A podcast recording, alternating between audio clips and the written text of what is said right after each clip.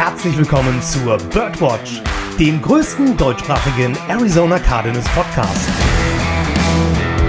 Powered by eurer German Bird Gang.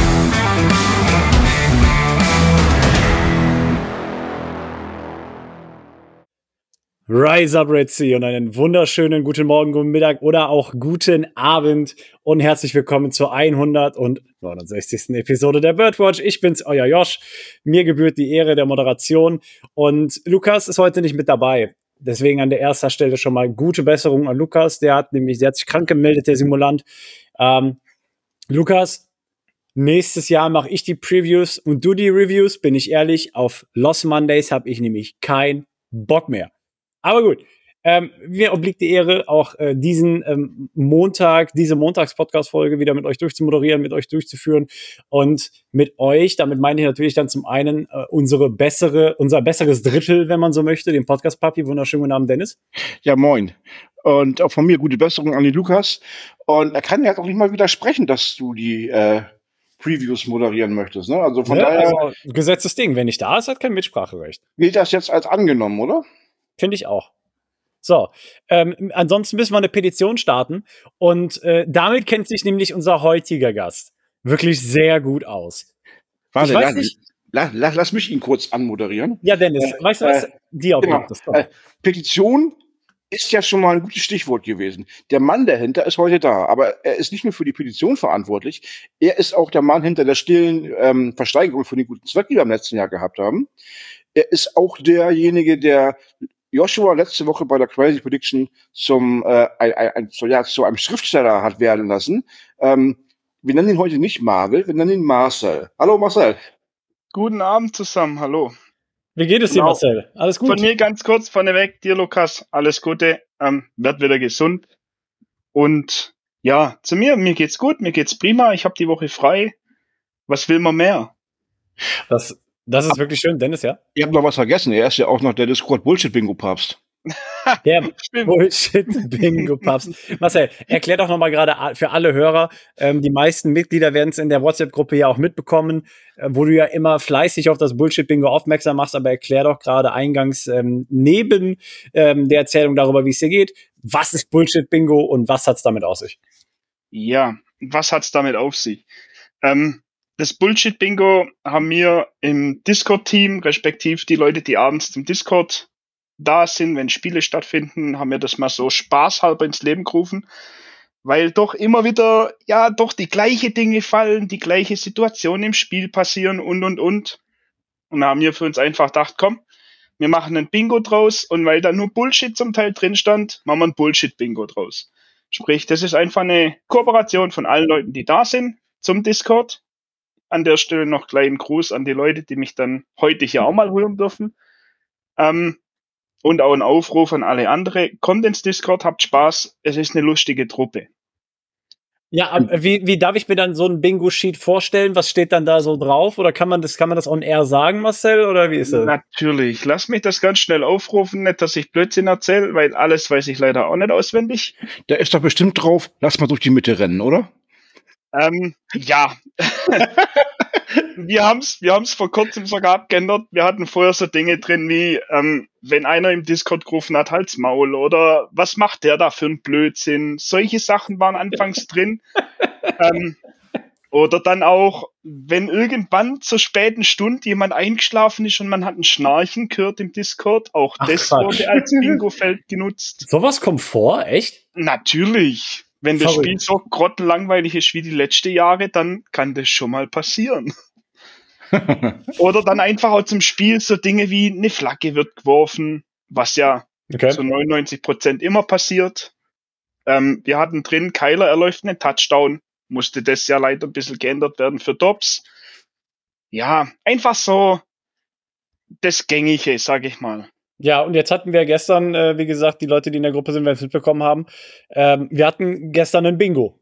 Habe ich mitbekommen. Wir haben gestern sogar zwei Bingos gehabt. Die zwei Oh. haben sich indirekt selber noch hingelegt. Ähm, wir haben zwar für uns mal die Regelung gehabt, wir sagen, wenn sich jemand selber dieses Bingo am Schluss parat macht, sprich den letzten Punkt rausholt, dass es nicht zählt. Es ist gestern aber so wirklich im Unterbewusstsein nicht gezielt passiert. Dann haben wir gesagt, komm, scheiß drauf, es hat noch nie so lange dauert, dass wir bis zur Halbzeit noch kein Bingo hatten. Mhm. Und dann haben wir den zwei das gegönnt gestern Abend. Das, Das, entscheidende Wort war Eishockey. Eishockey. Ja, also wir sind ja nicht nur Football, wir labern wirklich über jede Sportart, wenn wir Ja. die Zeit haben. Und wir haben zwei, drei Cracks dabei, die auch Eishockey sehr intensiv verfolgen. Und wir haben das tatsächlich drin gehabt, dass das Wort Eishockey nicht erwähnt werden darf, sonst ist es ein Bingo-Feld. Okay. Und glaubt mir, es sind die besten Dinge gefallen, so von wegen Schlittschuhlaufen oder die Eisvariante des Street-Hockeys und lauter so Dinge. Es hat sich keiner getraut, Eishockey zu erwähnen. Verrückt. So Verrückt. viel zum Bullshit-Bingo. Aber, aber das klingt auf jeden Fall nach einer Menge Spaß und äh, nach einer Empfehlung für jeden, der äh, Sonntagsabendsprogramm ähm, parallel zu den Spielen sucht, die man sich das ein oder andere Mal geben möchte oder so wie gestern nicht geben möchte. Aber Dennis, du wolltest noch was sagen. Nee, ich hatte ja schon was gesagt. Also, ne, das vermutlich so laufen durch die Mitte, weil das war ja das Stichwort, was ich gestern auch bei uns in die Gruppe reingeschrieben habe. So, das wäre für mich so der typische Bullshit-Bingo-Punkt. Inside Run steht drauf, ja. Ja, siehste. Also, wenn das nicht auf dem Bullshit-Bingo-Sheet wäre, dann, dann würden wir aber auch was verkehrt machen. Wo wir beim Discord wären, ihr drei seid jederzeit auch eingeladen.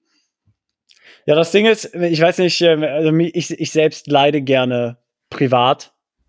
Also, weil, weil sobald ich, ich weiß nicht, wie das bei euch ist, aber sobald ich mit anderen Leuten interagiere, werde ich auch wirklich sauer.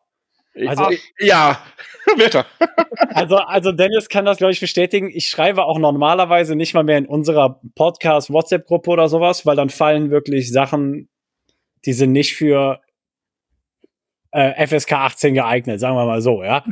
ähm, nee, also da werde ich richtig sauer. Deswegen leide ich eigentlich gerne immer still vor mich äh, eigens hin und ähm, halte das Ganze unter Verschluss, weil das würde, glaube ich, mental auf die ja, psychische Stärke von anderen zu Lasten fallen. ja.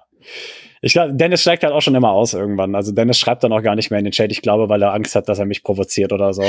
Nee, nicht, weil ich die Angst habe, dich zu provozieren, aber ich bin da so ähnlich wie du. Ähm, Ja. ich brauche nicht diese, die- diesen, diesen Nebeneffekt. Das, das ist für mich dann irgendwie too much. Weißt du, wenn ich mich jetzt noch, ähm, wenn ich Spiel gucke, ähm, vielleicht noch mal aufs Handy gucke und mich dann noch nebenbei unterhalte, das ist dann irgendwie so, wie soll man das nennen? Das, das ist dann so eine, das, das stresst mich dann irgendwie. Aber dann hab ich, das ist mir dann auf dem Sonntagabend äh, too much Interaktion oder sowas. Und schwöre, wir gehen sofort ins Spiel rein und wir werden uns sofort so ein bisschen alles, was rund um das Spiel, in dem Spiel passiert ist, annehmen. Aber so ein kleiner Segway schon mal dahin. Der Lukas, der ist nämlich so das genaue Gegenteil von uns beiden, Dennis, hat man das Gefühl. Ne? Der Lukas, der ist immer sehr, sehr aktiv beim Schreiben. An der Stelle auch nochmal liebe Grüße an den Lukas. Aber manchmal die Kommentare, die der reinboxt, Dennis, ne? Da möchte ich den Jungen boxen. Naja, Also- du musst ja immer bedenken, ähm, Lukas ist ja derjenige von uns, der das noch am, ähm, Sachlichsten sieht? nee, am romantischsten sieht. Am romantischsten, ja auch. Ja, er, er, er, ich glaube, er möchte immer niemandem wehtun. Ja, und wenn ich deine Kommentare lese, ja, das, ja, dann, dann ist das so ein Fall von, ähm, also wenn die das drüben hören, darfst du doch nie wieder einreißen, so gefühlt. ich glaube auch, wenn du die Chats veröffentlichst, dann hast du auf jeden Fall aber eine sta kleine Staatskrise. Hör mal, jetzt hätten wir die Merkel wieder abgehört. Naja, gut, andere Kiste.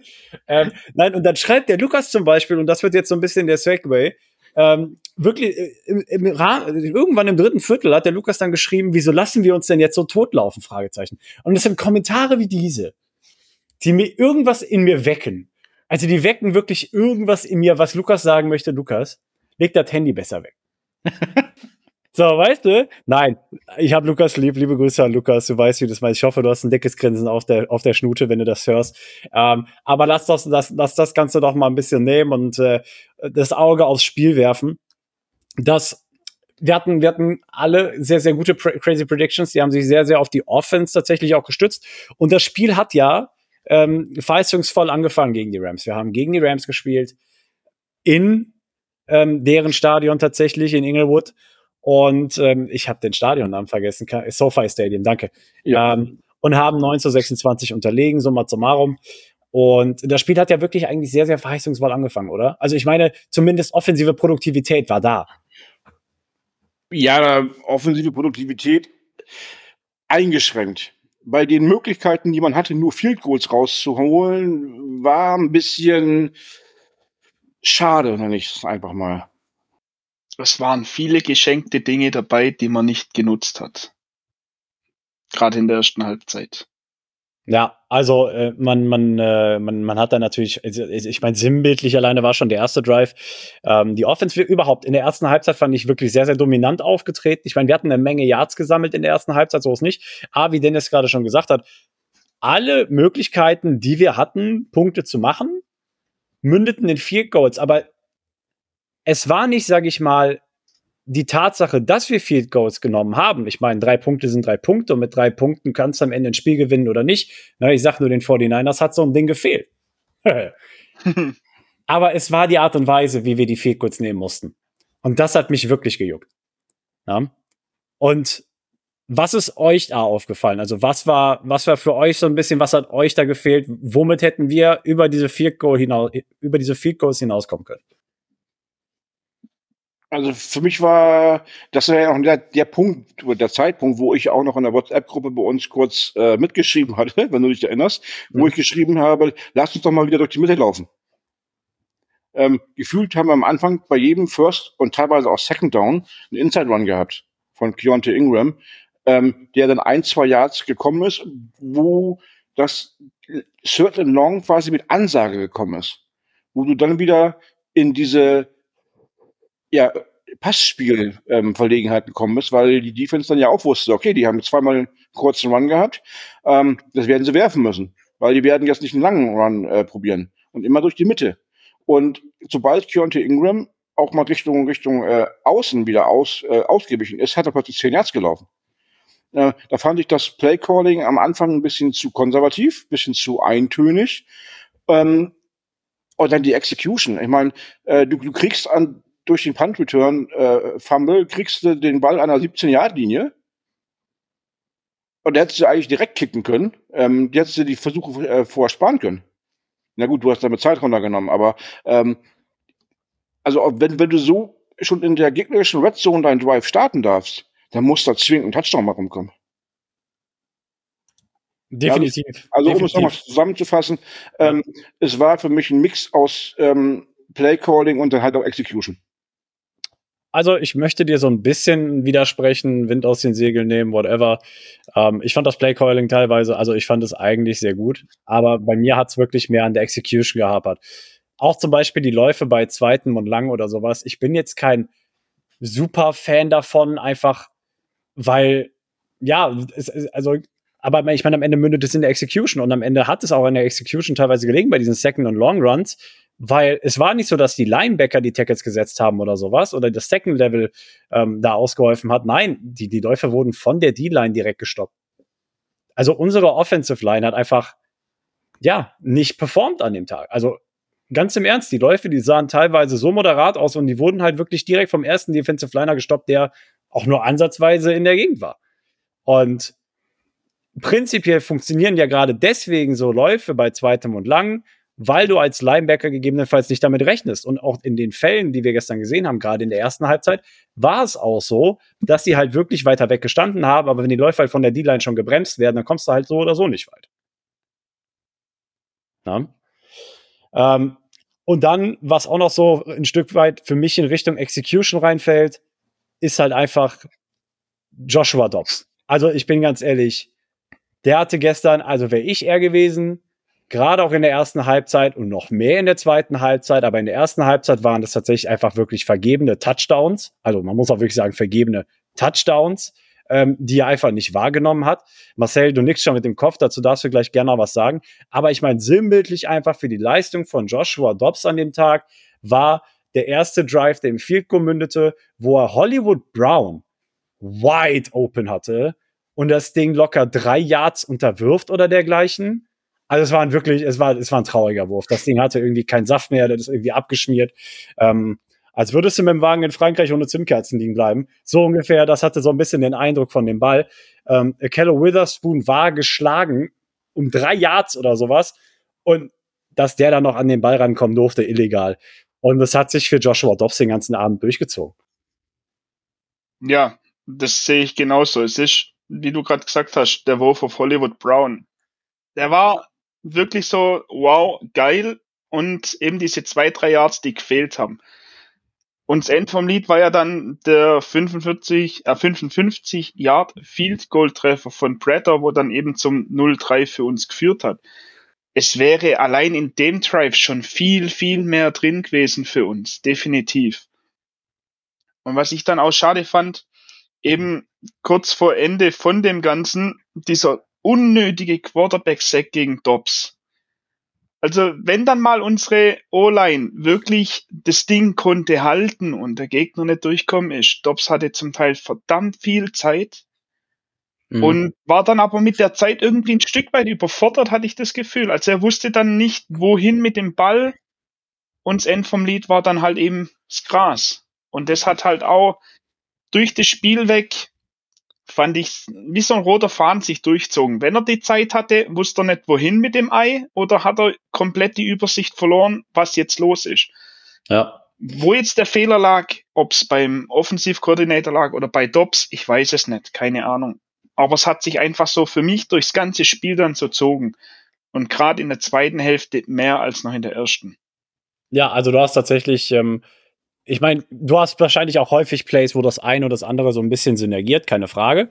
Ja, der, manche Playcalls sind halt einfach Schmutz, wenn du so möchtest, ne? Und manchmal Dobbs auch einfach Schmutzwürfe. Aber gerade in der ersten Halbzeit fand ich, haben sich diese, wir bleiben jetzt mal bei dem Terminus Schmutzwürfe, gehäuft wie Sand am Meer. Ne? Der erste Mist Pass auf, ähm, auf Hollywood Brown, der da wide open war. Zwei Drives später, selbe Situation. Hollywood wieder wide open für den Touchdown und er unterwirft die Pille nochmal.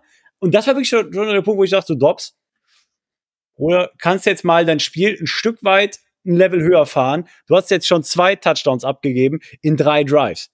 Ja? Und ich weiß nicht, wir hatten, wir hatten es gegen die Bengals auch angesprochen. Nachdem Dobbs die Interception geworfen hatte, nachdem er die Pick Six geworfen hatte, er wirkte bei weitem nicht mehr so souverän und selbstbewusst wie davor. Und ich hatte das Gefühl, schon nach dem ersten Drive, schon nachdem er den ersten Wide Open Touchdown verpasst hat, vielleicht ist er zu hart zu sich selbst oder sonst dergleichen, aber es kommt mir so vor, als wäre er ein Stück weit selbst dafür verantwortlich, selber nicht in den Rhythmus zu finden, den er eigentlich haben kann, was wir ja in den ersten Wochen gesehen haben. Weil da war er ein super akkurater Passer. Ja, an der Stelle mal die, die provokante Frage in den Raum geworfen. Haben wir, ich meine, Woche eins gegen die Commanders war es ja auch nicht akkurat. Nein, da war es ja dann mehr so wie jetzt. Dann hat er so ein Hoch gehabt. Ähm, welcher Job, welcher Josh Dobbs ist dann jetzt der richtige Josh Dobbs? Der von dem Zwischenhoch oder hat er nur overperformed? Und ist der jetzige Dobbs der richtige Dobbs und der aus dem Commanderspiel? Ja, die, die Fragen werden wir in den nächsten Wochen wahrscheinlich besser beantworten können. Aber aktuell, ähm, ja, musst du dir die Frage einfach stellen. Hat er inzwischen hoch gehabt und über seine Möglichkeiten gespielt? Ja. Oder ist das ähm, jetzt unter seinen Möglichkeiten? Ähm, wo liegt die Wahrheit? Ja. Fakt, Fakt ist jedenfalls, noch hat ihn bisher kein NFL-Team als dauerhaften Starter gesehen. Deswegen habe ich fast die Befürchtung, die Wahrheit liegt eher in den aktuellen Leistungen.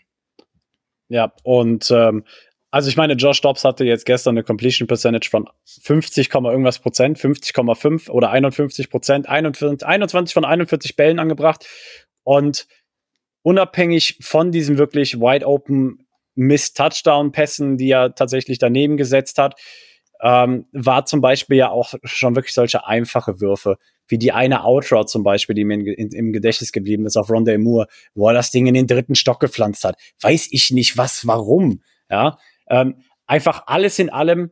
Joshua Dobbs gestern sehr, sehr, ja, unruhig gewirkt. Ja, genau. unsicher. Ja. Und das, und das Decision-Making war dann auch davon betroffen. Bei der einen Situation, ich weiß nicht mehr, wer von euch beiden es in den Chat geschrieben hat, wo er durch die, wo er durch die Line bricht und statt zu laufen, weil da war locker ähm, fünf, sechs, sieben Yards Platz vor ihm, wirft er den Ball direkt in die Coverage an. Ich weiß nicht, wer es war, müsste vom, Erz, äh, Erz.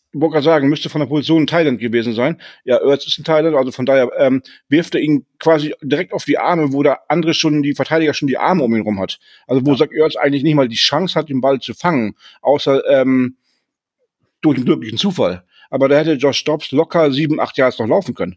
Vor allem, weil der einzige Gegenspieler in der Nähe der Linebacker war, der Zach Ertz gecovert hatte. Das heißt, du hättest sogar schon einen Blocker per se gehabt und du hättest mit Sicherheit sieben, acht Yard erlaufen, mindestens. Ja, und so agil wie Josh Stops gestern gewesen ist, Mensch, hätte er mal so gut geworfen, wie er gelaufen ist. Das war ja crazy. Weil die Läufe, die er abgerissen hat, war gut. Ähm, dazu, aber zum Laufspiel kommen wir gleich nochmal. Ähm, nein, also wie, wie gesagt, du hast die Frage in den Raum gestellt, Dennis, und ich glaube auch da, da liegt die Wahrheit halt irgendwo dazwischen. Ne? Josh Dobbs ist halt einfach ein Journeyman, ist ein Backup-Quarterback, wenn man so möchte. Und ich denke, wie gesagt, er wird seine guten Spiele haben, er wird seine schlechten Spiele haben und das ist, glaube ich, auch genau, sage ich mal, der Josh Dobbs, ja, den wir dann auch zukünftig sehen werden. Ich denke mal, er wird sich äh, wieder fangen und er wird vielleicht auch das eine oder andere gute Spiel haben für uns, keine Frage.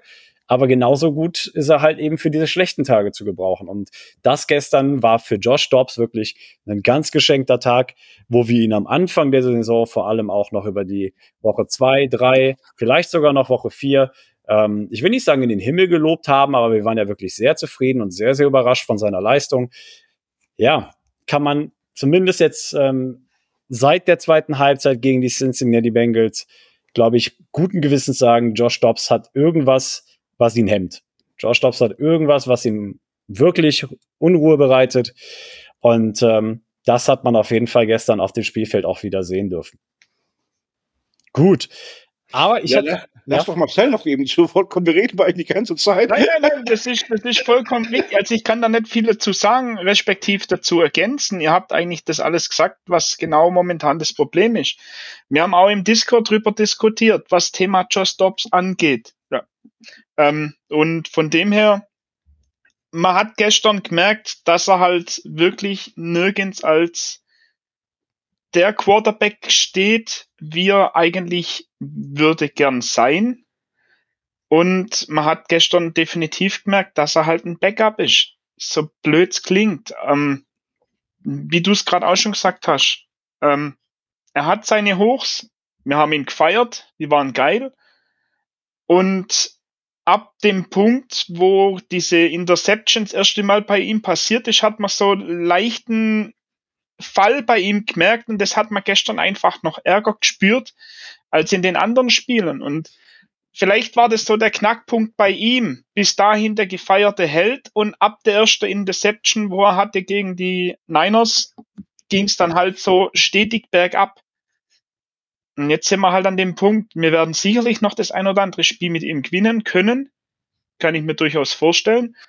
Ähm, ich würde aber ganz gern, wenn es auch vielleicht ein Schlag in den Nacken ist für, für Josh Dobbs, ähm, Clayton Tune mal sehen wollen im letzten, im letzten Viertel. Mal schauen, was er kann. Weil schlechter wie das, was Dobbs gestern in der zweiten Hälfte abgeliefert hat, kann es fast nicht sein. Und damit machst du gerade den perfekten Segway. Das ist noch nicht mal abgesprochen.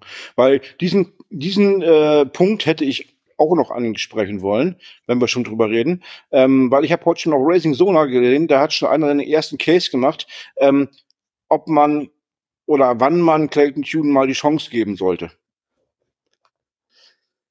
Uh, ich weiß nicht. Also, es ist halt Overreaction Monday. Und genauso wie wir Josh Dobbs in den Himmel gelobt haben, muss er sich jetzt der Kritik stellen. Ist halt so, aber jetzt direkt die Frage aufzuwerfen, ob Clayton Tune startet oder wann er startet, finde ich halt ein bisschen, ja, wie gesagt, Overreaction halt. Ne? Nicht als Starter, sondern einfach mal im letzten Viertel, wenn man merkt, es wird nicht besser.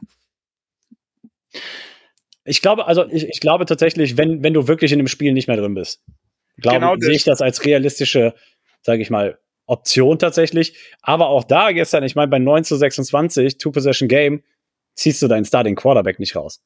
Wenn du die Ambitionen hast zu gewinnen.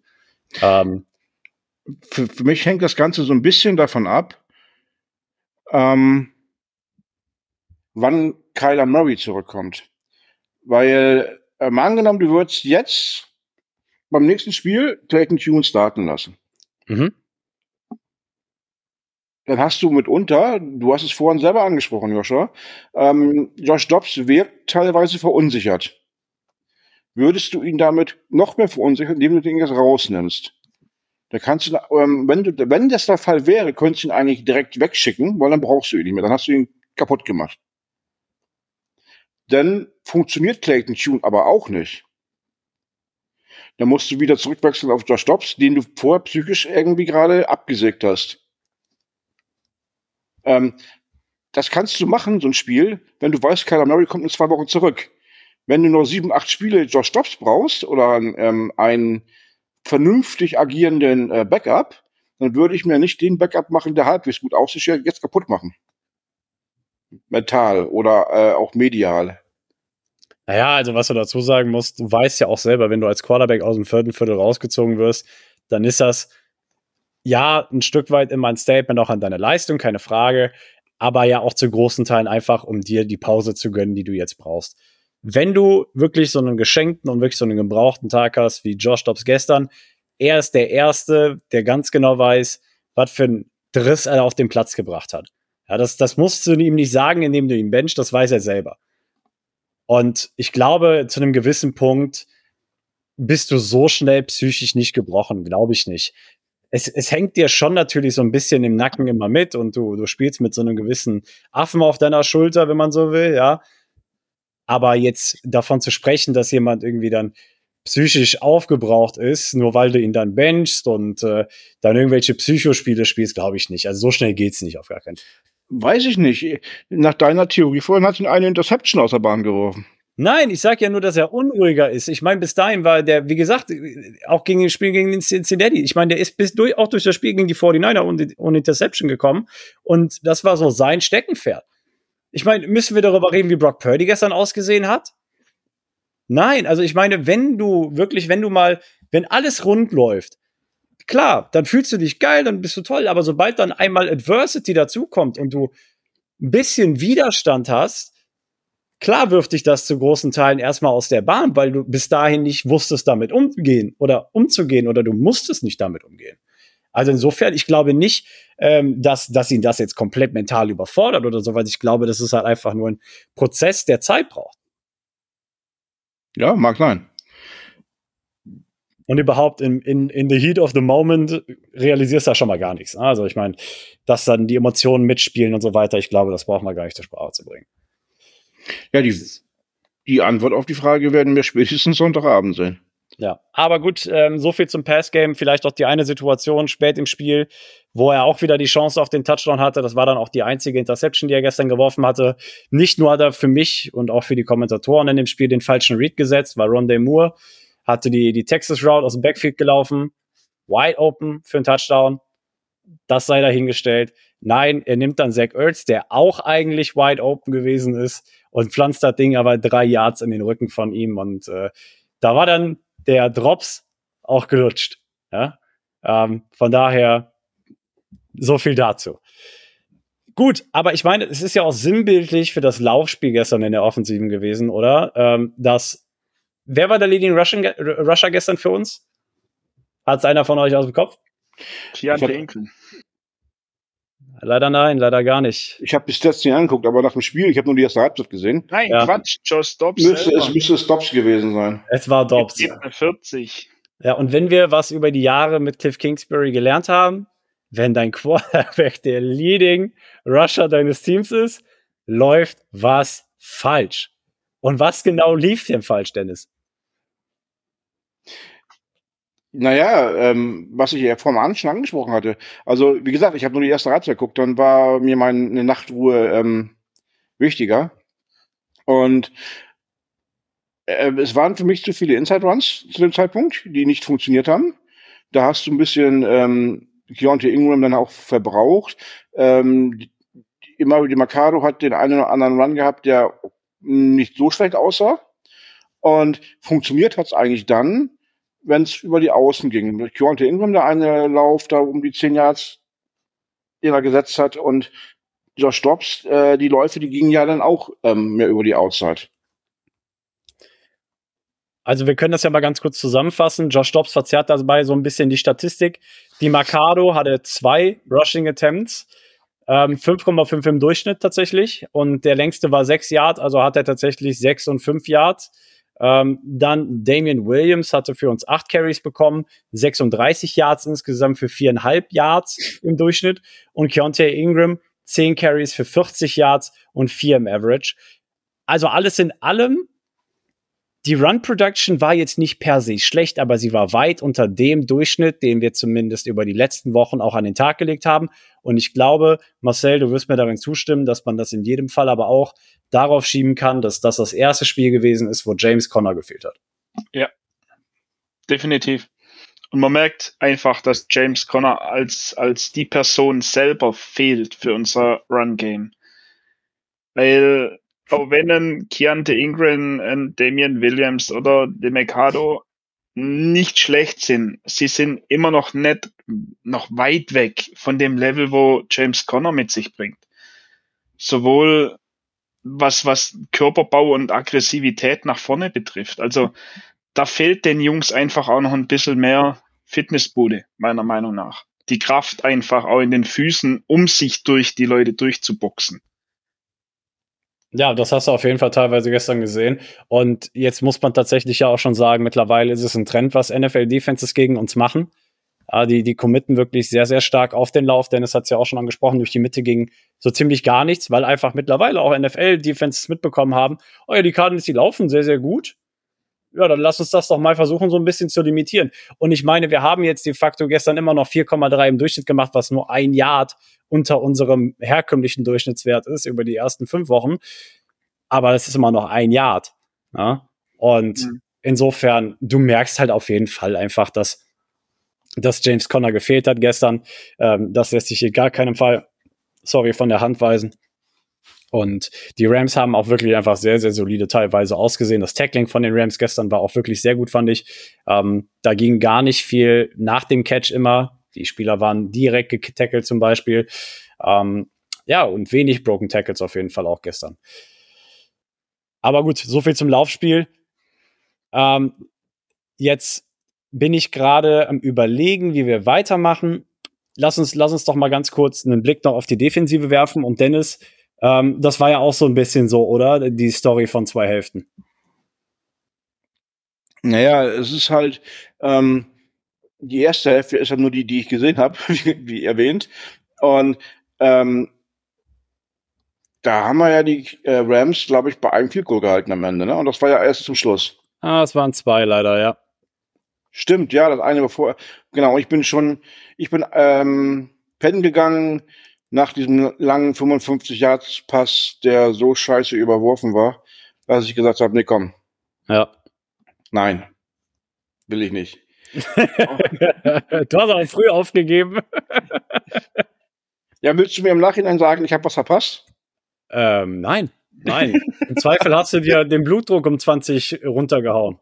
Also, also wenn ich heute Morgen auf mein Handy guckte und die in unserem Chat du mit Lukas 88 Nachrichten gesehen habe, ähm, von denen die Hälfte von dir war, von denen war die Hälfte halt in, naja, egal. äh, das können wir so, das können wir einem Podcast, die noch Minderjährige hören, nicht, äh, nicht, nicht, nicht so wiederholen. Ja. äh, nein, ähm, in der ersten Hälfte sah die Defense echt gut aus. Ja, die Rams musst du erstmal bei zwei viel kurz halten in der Halbzeit. Ähm, das schaffen nicht jede. Das schafft nicht jedes Team. Und ähm, wenn ich die Statistik gestern gesehen habe, die Rams haben vor dem Spiel in ihrem ersten Drive diese Saison 27 Punkte zusammen erzielt. Ähm, wir sind in Woche sechs. Das heißt, sie haben in fünf Spielen ähm, vorher 27 Punkte in ihrem ersten Drive zusammengespielt. Das ist schon mal eine Hausnummer. Ja, das ist jetzt keine ähm, Trümmertruppe, die da auf, auf, auf dem Platz stand. Ähm, und ähm, man hat in der ersten Hälfte selbst Cooper Cup einigermaßen im, im Griff gehabt. Ja, er hatte auch diesen einen langen Catch, ähm, aber ähm, ansonsten war das nicht so dramatisch viel, was da gelaufen ist. Es war vor allem der eine lange Catch vor ihrem zweiten Field Goal kurz vor Schluss in der ersten Hälfte. Den, glaube ich, Cooper Cup sogar gefangen hat, denn er kam ja direkt dann danach das Field Goal. Ja. Und da musst du dich halt wirklich fragen, woran es gelegen hat. Ne? Ich meine, was war noch auf der Uhr? Ich glaube 48 Sekunden oder sowas, keine Timeouts für die Rams wir haben, wir haben unser Field Goal gemacht noch mit 43 Sekunden Rest. 43 Sekunden waren es, okay. So, und 39 Sekunden später haben die Jungs dann schon das Gegenfield Goal gemacht mit noch vier Sekunden Restspielzeit. Ja. War halt wirklich dieser eine lange Wurf auf Cooper Cup und Ja, der Rest war geschenkt, weil was waren das noch? 30 Yards, 35 Yards? Ich weiß gerade nicht mehr. Ähm, also der Cup, äh, der, der, der, ähm, der Pass auf Cup war definitiv 49 Yards lang insgesamt, also von daher das ist schon die Hälfte des Spielfelds gewesen, mindestens, wenn nicht mehr. Und das, aber wie gesagt, ich wollte nochmal daran anknüpfen, du musst dich fragen, woran es gelegen hat. Als Defense weißt du doch, die haben keine Timeouts. Ja, die müssen das Feld oder wollen das Feld runter. Das ist deren Mission. Die haben 48 oder 43 Sekunden Zeit, um das ganze Feld runterzugehen. Und ich weiß nicht, ob es einfach wieder Miscommunication gewesen ist oder einfach Lack of Play oder Lack of Scheme oder was es am Ende war. Aber wenn man das Play durchgeschaut hat, dann sieht man, man kann entweder zwei Szenarien aufdröseln. Entweder Nick Rades hat es tatsächlich für eine gute Idee gehalten, Keetrill Clark eins zu eins gegen Cooper Cup aufzustellen und ihm keine Safety Help zu geben. Oder, also das wäre so ein bisschen das aus Scheme-Sicht gewesen. Oder aber der Safety hat sich gedacht, ich lasse Keyshawn mal eins gegen eins gegen Cooper Cup stehen, weil der ist auf irgendeine Underneath Route gedroppt. Du siehst es wirklich in der, in der Wiederholung, hast du es gesehen, wie der Safety einfach wirklich, anstatt nach hinten zu fallen und mit Cooper Cup und mit Keytray Clark dann so ein bisschen rumzudröseln. Nein, er geht nach vorne. Er ist einfach wirklich aktiv nach vorne auf eine andere Route gesprungen. Äh, Gott weiß, was da passiert ist. Und wer der Safety überhaupt gewesen ist, habe ich gar nicht gesehen. Man, man hat die Trikotnummer leider nicht erkannt. Jedenfalls, Keetrell Clark hat sich auf einmal am kürzeren Ende wiedergefunden, weil eins gegen eins Cooper, gegen Cooper Cup machst du halt nicht immer. Und Keetrell Clark hat gestern das eine oder andere eins gegen eins gegen Cooper Cup leider nicht gewonnen für sich. Ich meine, wer möchte ihm übel nachreden? Keetrell Clark ist immer noch ein Rookie und es war das erste Mal, dass du gegen Cooper Cup gespielt hast, dass du da dann eine gewisse Feuertaufe bekommst. Bin ich gar nicht mal mad drüber, bin ich ehrlich. Bin ich gar nicht mal sauer. Aber es war ja nicht nur dieser lange Pass auf Cooper Cup, sondern ja später auch zum Beispiel der Touchdown-Pass, ähm, den Cooper Cup gefangen hatte. Und da muss ich dann wirklich zum Beispiel aber Nick Rallis fragen, Nick, was geht bei dir im Kopf vor, dass du glaubst, Keetrell Clark 1 zu 1 gegen Cooper Cup aufzustellen, wäre eine gute Idee. So, was ist da passiert, Dennis? Äh, ich glaube, es ist einfach Mangel an Alternativen. Wen willst du denn sonst da hinstellen? Ähm, jetzt hast du Keith McCrack, du hast es getroffen, du hast, du, du kannst es ja noch sportlich sehen. Oder fangen wir anders an. Marco Wilson haben wir letzte Woche in der Preview durch den Kakao gezogen mit seinem Quarterback-Rating, äh, was die Jungs haben, wenn sie auf ihn werfen. Ja. Ähm, hättest du ihm jetzt ohne weiteres zugetraut, dass der Cooper Cup so wegcovert? Äh, Keineswegs, nein. Siehst du. Antonio Hamilton hat in den letzten Jahren auch bewiesen, dass er das gegen Cooper Cup nicht kann. Und dann hast du halt Keith Clark und ähm, wenn du jetzt fragst, was denkst du dir dabei, kann man die Frage legitimerweise stellen, weil es nicht funktioniert hat. Du kannst aber auch einfach sagen, man hat halt einfach sportlich gesehen und gesagt, gib dem Jungen noch einfach mal äh, die Chance zu lernen. Das kann für die nächsten Jahre nur helfen. Ja, das kann es natürlich auch gewesen sein. Ich meine, wenn man aus Fehlern lernt, dann hat Keith Clark unter anderem, aber auch Josh Dobbs gestern eine Menge gelernt. ja, so kann man es auch sagen. Aber nein, an, anders kann ich dir jetzt auch nicht erklären, weil ähm, du hast aber keine hochwertige Alternative im Roster, wo du sagen kannst, den kannst du definitiv gegen Cooper Cup stellen und der macht ihn zu 80 Prozent dicht. Ja, aber dann, dann, dann denke ich mir halt, ja, sorry.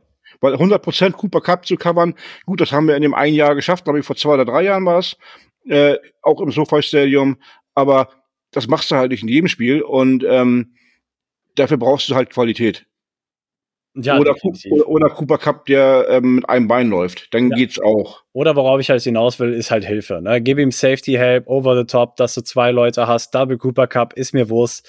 Aber wie gesagt, ich fand gerade diese 1 zu 1 Situation zu forcieren. Ja, Keith Clark wird definitiv was dazugelernt haben gestern. Die Frage ist nur, zu welchem Preis. Und ähm, gerade wenn du so kontinuierlich geburnt wirst. Wir hatten eben schon über die psychologischen Aspekte des Spiels gesprochen. Du wirst daran auch erstmal zu kauen haben. Jetzt ist die Frage, wie du mit sowas umgehst. Wie gesagt, siehst du es tatsächlich als Lernstunde an und denkst dir Next Play Mentality oder hängst du an dem letzten Play? Wenn du in der NFL spielst, solltest du immer auf das nächste Play schielen und äh, nicht in der Vergangenheit leben, sondern daraus einfach nur deine Lehren ziehen. Ja, und dich nicht fragen, äh, fragen, was hätte, wäre, hätte sein können, tun, wie auch immer. Tito Clark wirkt in meinem Auf wirkt im Auftritten meiner Meinung nach nicht so, als ob er daran lange knappert, sondern davon lernt.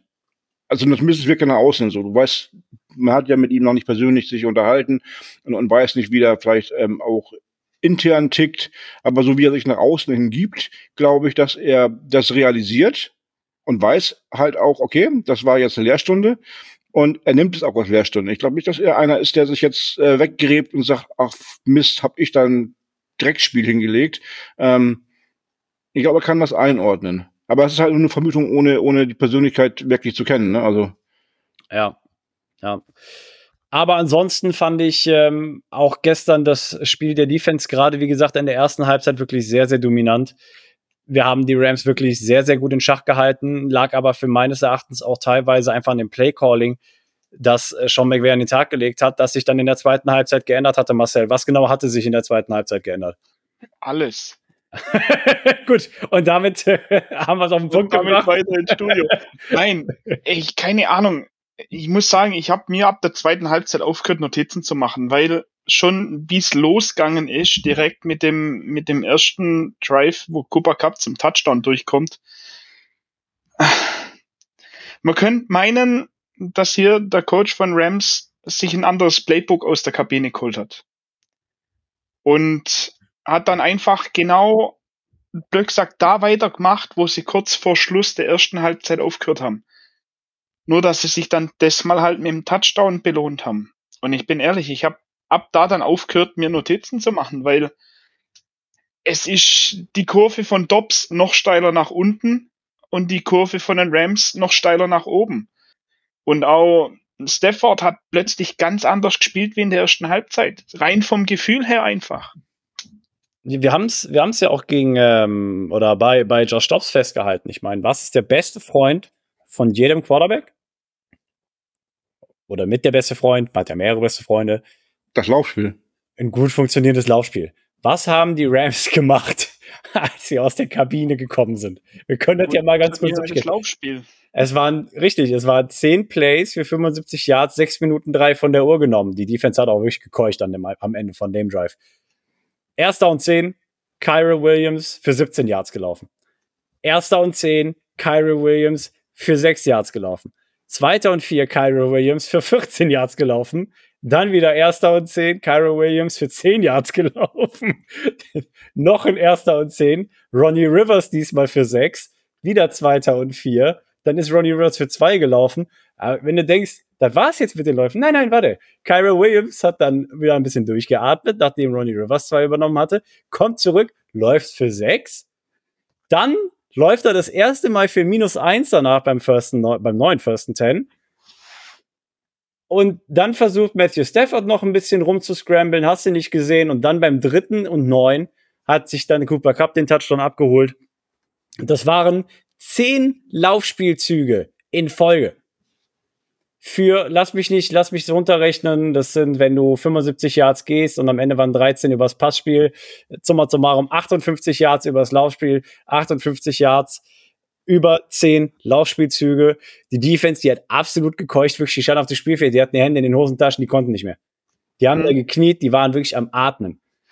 Und die Luft ist nicht wirklich dünn in LA. Das geht noch. Das ist ein gutes Level. Ähm, Wie wenn sie einfach in der Kabine hocken blieben wären.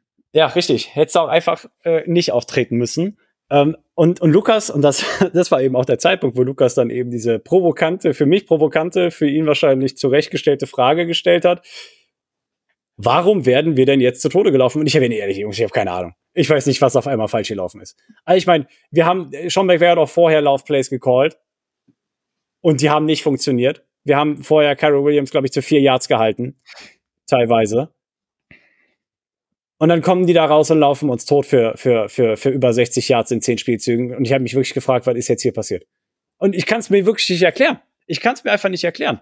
Das heißt ja wirklich, die O-Line muss einfach jedes Matchup gewonnen haben, dass die das hier angenommen haben. Also ähm, man, man merkt ja bei den Cardinals grundsätzlich, ähm, dass die es noch nicht intus haben, offensichtlich, dass das Spiel 60 Minuten dauert und nicht nur 30. Weil wir regelmäßig in der zweiten Halbzeit abfallen. Ähm, ich kann mir jetzt nicht vorstellen, dass es ein Konditionsproblem ist, dass die Jungs einfach nicht fit sind. Ja. Das, das, das glaube ich nicht, ähm, weil, weißt du selber, Kondition weniger, auch gleich Konzentration weniger. Und dann kommen halt solche Geschichten zustande, dass du dich auseinandernehmen lässt. Aber ich glaube nicht, dass die am Anfang des dritten Viertels schon Platz sind. Das will ich nicht glauben, weil das nicht sein kann. Und wenn es so wäre, dann wäre einiges falsch laufen. Aber wie gesagt, das schließt sich eigentlich aus, dass das der Grund ist. Ähm, vielleicht sind ähm, unsere Trainer einfach nur nicht so in der Lage, Adjustments zu machen, wie es andere Trainer gerade tun. Weil ist das der Lerneffekt, den die noch haben müssen. Ja, das kann natürlich sein, dass da auch vieles nochmal aufs Coaching zurückfällt, aber ich denke auch gerade, wenn du halt aus der Halbzeit kommst, kannst du nicht davon sprechen, dass du platt bist oder sowas. Also dann, dann solltest du gerade eigentlich noch energetischer auftreten, als du in die Halbzeit reingegangen bist. Und ich finde es wirklich, all das fand ich wirklich inakzeptabel, dass du dich da so von den, von den Ramsters rumreichen lassen. Das war wirklich, das war wirklich inakzeptabel. Und das haben wir auch bisher noch nicht diese Saison gesehen, dass uns jemand so sein Laufspiel aufgezwungen hat ich finde, wenn du im Passspiel so vorgeführt wirst, ist das eine andere Sache, als wenn du wirklich so dominant im Laufspiel weggedrückt wirst. Das hat eine andere Wirkung, finde ich. Sowohl als auf, aufs Team natürlich einmal, als aber auch auf die Zuschauer hinter dem Bildschirm. Und das war wirklich sehr, sehr frustrierend mit anzuschauen. Ich werfe jetzt mal ein Wort rein zum zweiten Halbzeitding. Das sieht für mich nach einem perfekten Tanking aus, nur sieht man es nicht so offensichtlich. Was haltet ihr von der These? Ich habe mir eben verkniffen, diese Aussage zu tätigen, wenn ich Ich, ich mach's, mich stört's nicht. Ich muss ja nicht jeden Tag sitzen und mit euch reden. oh, nicht schlecht. Nein, ähm, nein, ich, ich, nein, ich glaube nicht, dass man da von Tanking sprechen sollte. Ähm, also ich, ich, ich kann es mir einfach nicht vorstellen, dass die äh, in der Halbzeit da jetzt hingehen und sagen, richtig gut gespielt, Jungs, bis hierher, und jetzt ähm, vergesst mal alles, was ihr vorher gemacht habt und lasst sie mal durchlaufen. Feel free ohne Playcall. Ja, so ungefähr. Nein, ähm, das ist wieder so ein Ding, was ich, das kann ich mir beim besten Willen einfach nicht vorstellen, dass sowas passiert. Ich, ich will es mir auch nicht vorstellen, sag mal so. Meine, meine zwei, halt sorry. In der zweiten, sorry. Es also, sieht halt in der zweiten Halbzeit sah es halt wirklich so extrem aus, weil du keine Punkte mehr geholt hast, blöd gesagt, kein Land mehr gesehen hast, sowohl im Angreifen als auch im Verteidigen, ähm, die zum Teil durchbrochen sind, wie wenn da keine Mauer stehen würde. Man hat versucht, so, komm, also vom Gefühl her, man versucht, irgendwie den zu stoppen, gönnt dem aber nochmal zwei, drei Yards mehr, dass es zum nächsten First Down reicht. Es wirkt komisch, ich will es nicht glauben, aber es fällt halt doch in der letzten Zeit, gerade in der zweiten Halbzeit, immer wieder mal so am Rande, dass es aussieht wie ein perfekt verstecktes Tanking. Meine, ja, meine, meine ja, Dennis. Nein, ich wollte nur sagen, also für Außenstehende, ähm, wenn man das so nüchtern betrachtet, ja, die, diese Aussage muss man halt ähm, sich gefallen lassen. Ja. dieses ja. Hinterfragen. Ähm, da kannst, also man kann es, wie wir es gerade getan haben, gegen argumentieren, aber du kannst gegen diese Frage halt nicht gegen argumentieren, dass jemand sagt, ey, sag mal, ihr habt in diesen paar Minuten Halbzeitpause komplett verkehrt, wie man Football spielt. Das glaube ich nicht. Also warum, warum seid ihr plötzlich so schlecht? Wir finden keine Lösung dafür. Wenn jemand dann sagt, ich glaube, ihr macht das absichtlich, ähm, dann ist das ein eine legitime Sichtweise. Auch wenn ich persönlich nicht glaube, dass es so ist. Also meine zwei Cent, jetzt kann ich sie anbringen, äh, dazu sind, wenn du, warum solltest du erst in der zweiten Halbzeit anfangen zu tanken? Warum solltest du in der ersten Halbzeit wirklich versuchen, legit Football zu spielen und jedes Spiel in der zweiten Halbzeit versuchen zu verlieren? Ergibt für mich zumindest wenig Sinn. Ja. Ähm, wenn du wirklich, finde ich, auch nur versteckt tanken möchtest, kannst du das auch schon in der ersten Halbzeit machen. Also, von daher, das sind meine zwei Cent dazu. Aber, aber ungeachtet dessen, es ist halt wirklich momentan dieses Tale of Two Halves. Wir hatten auch in der ersten Halbzeit über 20 Minuten Ballbesitz von 30.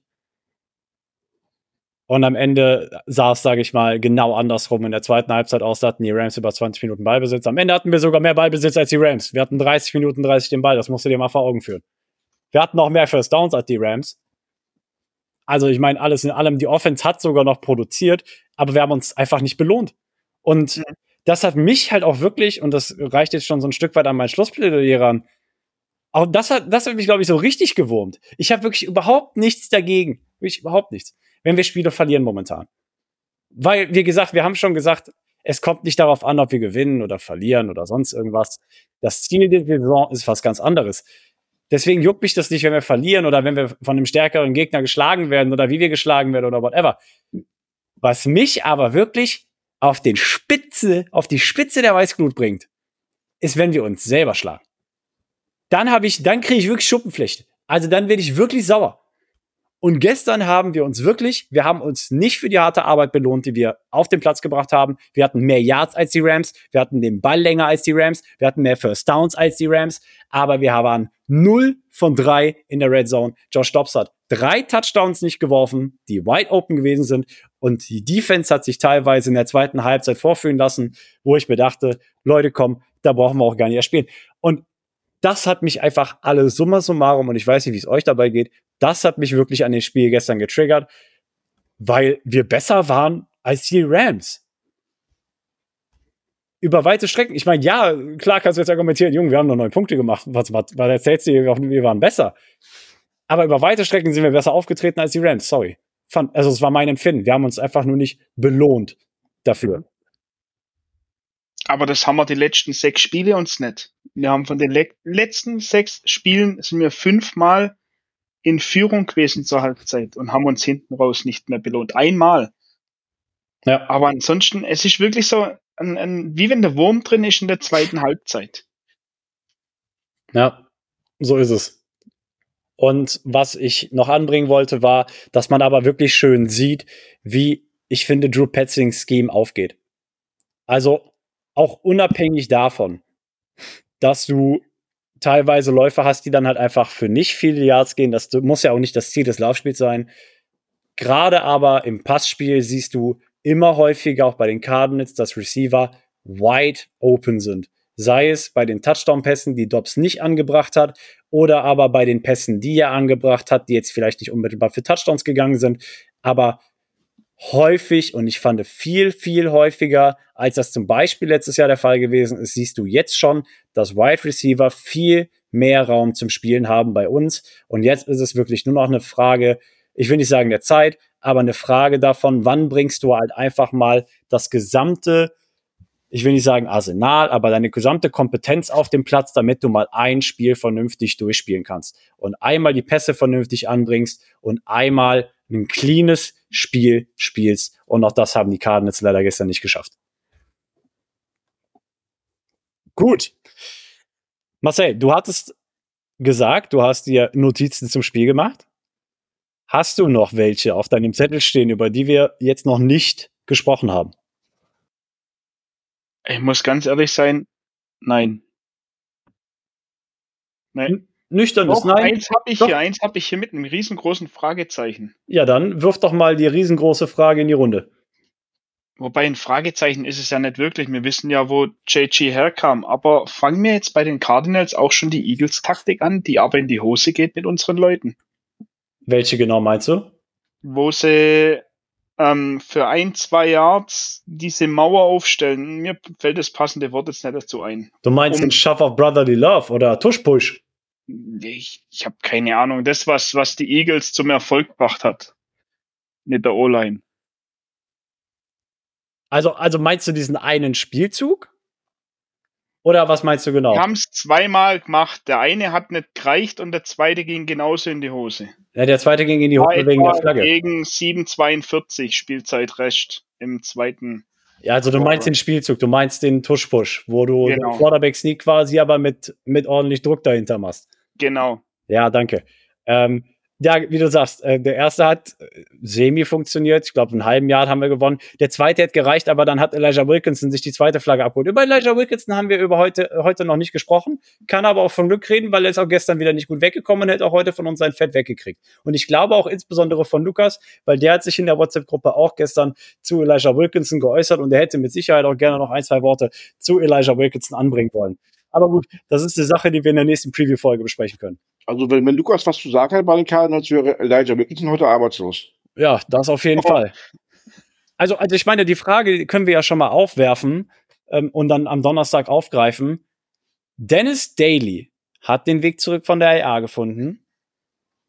war jetzt nicht der Starter in dem Spiel gestern, keine Frage, aber hat schon den Weg teilweise gefunden. Hat schon Elijah Wilkinson abgetauscht im ersten Viertel oder so, hat er schon Snaps übernommen. Und trotzdem durfte Wilkinson irgendwann ins Spiel zurück und hat dann da angeknüpft, wo er vorher aufgehört hat.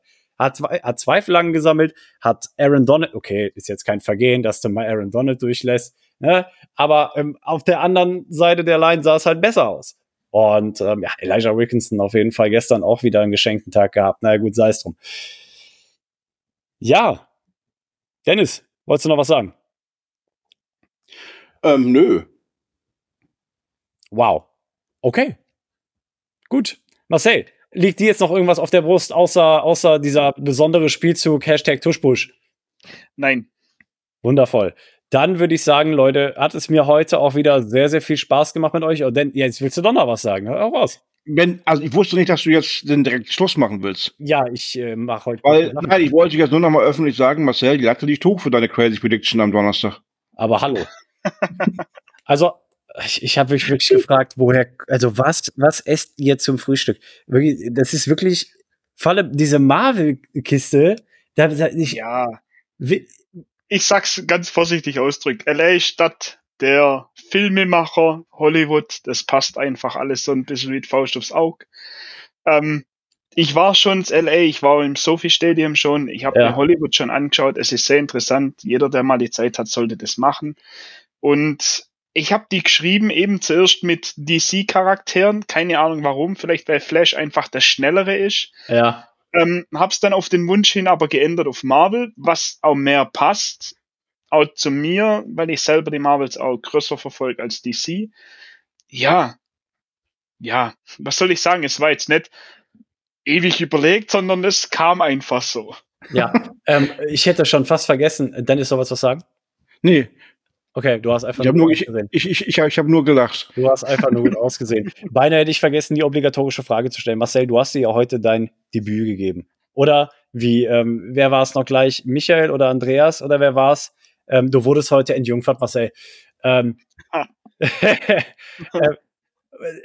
erstmal erste Frage, damit du den zweiten Teil beantworten kannst. Ich nehme an, du hast einen Führerschein. Ja. Gut, und als was für eine Art Fahrer würdest du dich klassifizieren? 50-50. 50-50 heißt 50% Road Rage und 50% ich fahre rechts und halt die Fresse oder wie? Äh? Genau. Okay, also, nice. ähm, da ich ja jetzt seit mehr als sieben Jahren in der Schweiz wohne, muss man sich dort vielleicht ein bisschen mehr an die Straßenschilder halten, weil sonst wird's teuer und wir reden hier von sehr hohen Kosten bis hin so, dein Auto kann verschrottet werden, wenn's doof läuft. Ähm, wow hält mich aber nicht zurück, auch im Auto mal so richtig auszurasten. Wenn ja. vor mir einer auf der 120er Spur nur mit 80 fährt oder so. Da wird da auch angeschoben. auch mal zum Tier. Da wird auch angeschoben dann, wa? Ja, ja. Genau. Nicht schlecht. Nice. Gut, dann, Dennis, danke dir natürlich wie immer für deine Zeit heute Abend. Wenn wir schon dabei sind, die obligatorischen Fragen abzuarbeiten, dann frag ihn doch auch noch eben kurz nach Nutella. Dennis fragt ihn doch einfach. Ohne Butter? Ohne Butter. Ich habe mittlerweile auch so einen schönen Sticker hergestellt oder zusammengeschnippelt für die WhatsApp-Gruppe. Wenn die Frage dort gestellt wird für neue Leute, packe ich den immer drunter Nutella ohne Butter.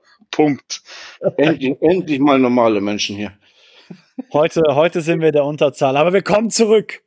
Wir kommen zurück. The, the Return of the Butter. So, Dennis, jetzt aber, ich wünsche dir einen schönen Abend noch. Danke, wünsche ich euch beiden auch und dem Rest, der hier zuhört. Und Marcel, vielen lieben Dank für deine Zeit. Wir wissen, du bist schon sehr, sehr lange auch in der Bird Gang vor allem aktiv. Und es war uns eine Freude, dass es bei der 169. Episode das erste Mal für dich geklappt hat. Und auch nochmal vielen Dank für deinen Einsatz in der Community. Vielen Dank für die Petition. Wir wissen das wirklich sehr zu schätzen, dass du dich da so einbringst. Und das wollte ich nur nochmal loswerden zum Ende der Folge. Also vielen lieben Dank an dich. Auch danke an euch, dass Und ich heute hier mal dabei sein konnte. Na, das sowieso. Sag Bescheid, jede Woche. Gerne wieder, ja. So ist es. Und Bird Gang, ähm, ich hoffe, die Folge hat euch gefallen. Wir hören uns am Donnerstag wieder, wenn es wieder heißt Rise Up Red Sea. Das war's für heute mit der Birdwatch, dem größten deutschsprachigen Arizona Cardinals Podcast. powered bei eurer German Bird Gang. Präsentiert von den Hosts Joshua Freitag und Lukas Frerk.